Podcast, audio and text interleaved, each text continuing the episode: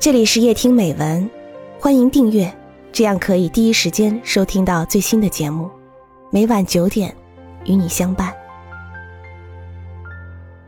文坛旧事，作者瓦雷里。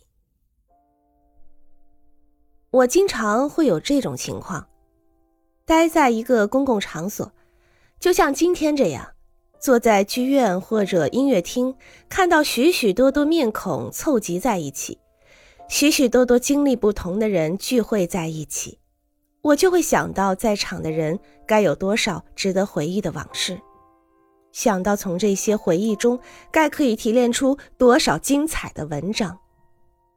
诸位不妨设想一下，假如有一个独裁者，一个暴君，他拥有无上的权力。却偏偏又极富好奇心，他突然派御林军把我们这里包围了，用刀剑威逼每一个人，叫他讲出一生中看到的、听到的、感觉到的最稀奇的事，那肯定会大有收获。在场的人就像被挤压的海绵，要吐出多少故事，个人的往事、特殊的经历。通通像河水似的在他们眼前流淌。其实，在场的每一个人，他自己就像那个百无聊赖的君王，他拥有的奇珍异宝却又孤寂的很。作家、诗人或者小说家，他是普通人中的一员，只是大家都缄默不语，而他却敢于出来讲话罢了。我不认识维克多·雨果，诸位一定猜到，我因此抱憾不已。然而话又说回来，他去世的时候我才十三岁，何况我必须承认，那时我还没写什么东西呢。维克多·雨果很欢迎年轻诗人到他家去，斯泰芬·马拉美跟我们讲过几次。有一天他去拜访雨果。这位伟人揪住他的耳朵说：“啊哈，我亲爱的印象派诗人来了。”维克多·雨果把流派的名字来了个张冠李戴。他本人各种流派的诗都能写，不过在今天看来，他比他的直接继承人帕纳斯派诗人更接近当时叫做象征主义的诗。维克多·雨果的作品，尤其他晚年的作品。有几首绝妙的象征主义诗，可叹为绝唱。顺便说一下，维克多·雨果肯定不会赞同这样一些人的意见。他们把文学压缩为最简单的公式，把文学变为这样一种东西：你想说下雨了，就说下雨了就是了。维克多·雨果写过一首神妙的好诗，纪念颂扬。泰奥菲尔·戈蒂耶是戈蒂耶去世一年后或者两年后写的。他那时七十一岁，看见对手都死了，朋友差不多也都死了，有几个弟子也死了，看见马拉丁、缪塞、维尼先后过世，最后又轮到了戈蒂耶。他肯定感到自己也时日不多了。想在诗里描写他自己的死，他想，我也是耄耋老人，我身边的人都去了，现在该轮到我了，我也要去了。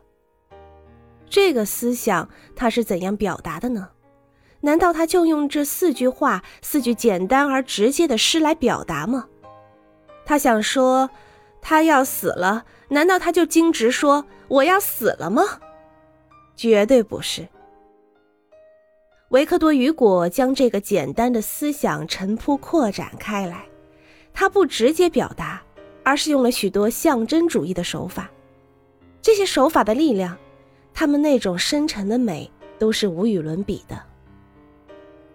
他说：“我在奔跑，不要关上丧葬的大门。”他说。我的生命之线太长了，它颤动着，就要挨利刃。还有为了描写步步逼近、无法逃避的死亡，他写下了这些动人的诗句。铁石心肠的收割人拿着宽大的镰刀，沉吟着，一步一步走向剩下的麦田。维克多·雨果非常明白，实际上他也告诉我们了：直接表达法在诗里只能偶尔为之。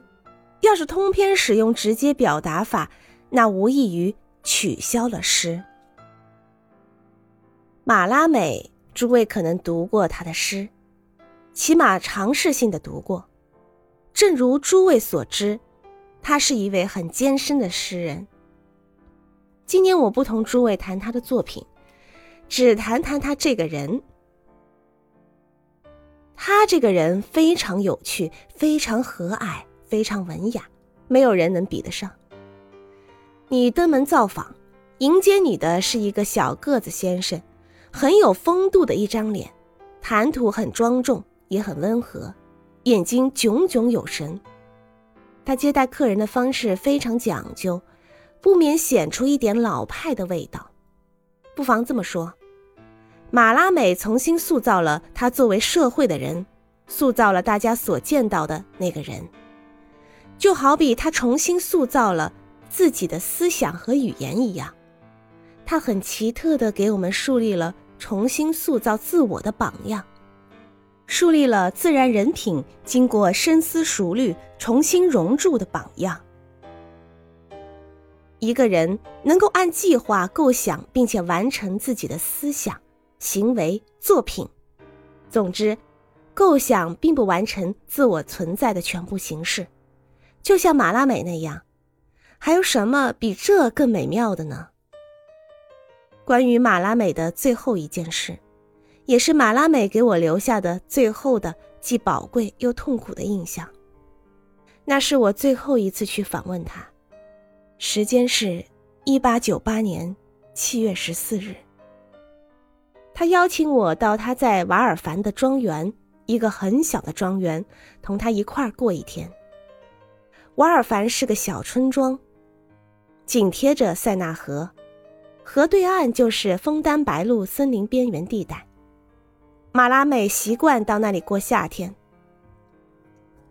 住的是一栋农舍，不过照他纯正的趣味做了修葺。暑假的几个月，他在那里安安静静凝神冥想。那儿有一只小船，他有时带朋友到河上划船。一八九八年七月十四日，我在那里和马拉美相会。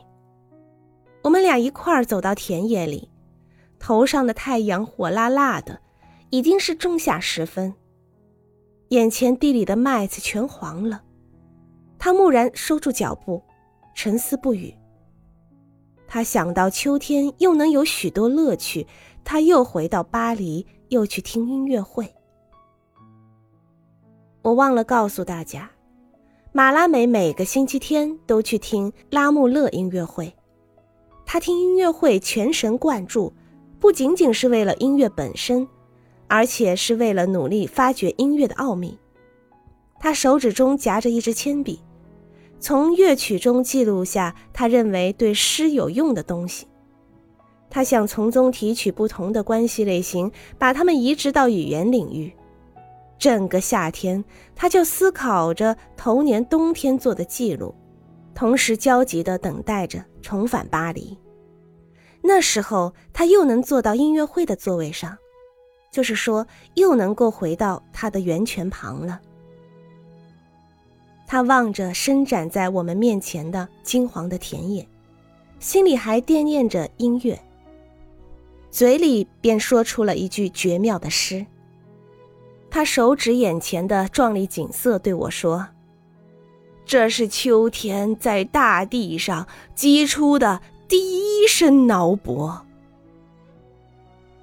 晚上，他陪我到车站，在美丽的夜空下，我们俩谈了很久很久。我没能再见到他，三个星期以后，我接到他女儿打来的电报，告诉我他去世了。他是突然倒下的，被一种无法医治的病痛窒息而死，就死在赶来看他的戴夫怀里。这对我是沉重的打击。现在我来说说画家艾德加·德加，我跟他很熟。谈过马拉美之后，自然要说说他。德加的画如今进了博物馆，大家都看过。德加为人有板有眼，精力充沛，有时有点深奥。这个人很有头脑，才华出众。我认识他的时候，他住在维克多马塞大街，他的房子后来被拆了。当时他住了三层，第一层是他的私人展示。陈列了他喜爱的画家的作品，有德拉克洛瓦的杰作，有科罗安格尔，还有其他一些人的。第二层是住房，就我一生之所见，他的住房是打扫擦拭的最马虎的，只能见到两件东西：灰尘和奇迹，因为墙上挂满了他满意的素描。第三层是画室。里面有浴缸、浴盆、浴巾，他的模特常常要用这些东西。从他的作品里，我们看得多了。但是，我想对诸位说的不是画家德加，也不是优秀批评家德加，而是大家所不熟悉的另一个德加，作为文人和诗人的德加。这样就和我们今天讲的文坛旧事相吻合了。德加这个人思想很精确，所以做什么事，像业余爱好者那样马马虎虎，他可受不了。凡构成艺术里面职业的，如今的说法就是技巧的东西，他都直截了当的抱有无限的好奇。他写了一些诗，自己觉得极懂的这一行，实际上并没有懂，而且他写的很艰难。这是不言而喻的，因为写诗不艰难的人写的不会是诗。当他走投无路的时候，当诗神找不到诗人，或者诗人找不到诗神的时候，他就跑去求救，向艺术大师诉苦。他有时候找到埃雷迪亚，有时候找到斯台芬、马拉美。他诉说他的痛苦，他的希望，他的困难。他说。哎，这首倒霉的四行诗，我写了整整一天。我把画画抛到脑后，写了好多句子，可是怎么也写不出我想写的。整整一天时间白白浪费了，写的脑袋生疼。这番话有一次他向马拉美讲，最后他说：“我弄不懂。”这首小诗我怎么就写不成？其实我脑子里装满了思想。